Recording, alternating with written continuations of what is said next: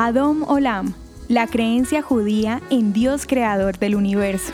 En la fe judía se cree firmemente en la existencia de un único Dios, omnipresente y creador del universo. Esta fe se refleja en los antiguos versos titulados Adon Olam, que se cantan y se recitan comúnmente en las sinagogas al comienzo o al final de los servicios religiosos, así como en ocasiones especiales.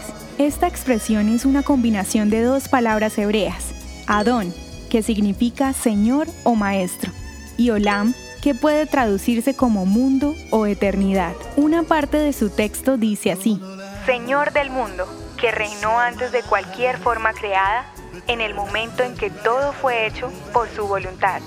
Adom Olam es una creencia convertida en canto a Dios como el soberano del universo y creador de todas las cosas. Así lo confirman los escritos judíos, no solo en los mandamientos dados a Moisés en el monte Sinaí, sino también en los mensajes proféticos que reflejan el sentido fiel de la voluntad divina del Creador. Esta creencia está definida para los judíos en las primeras líneas del primer libro de la Torá, Bereshit Bara Elohim, que traduce En el principio creó Dios. De esta manera los judíos religiosos creen en Dios como formador de la vida y de todo lo que nos rodea.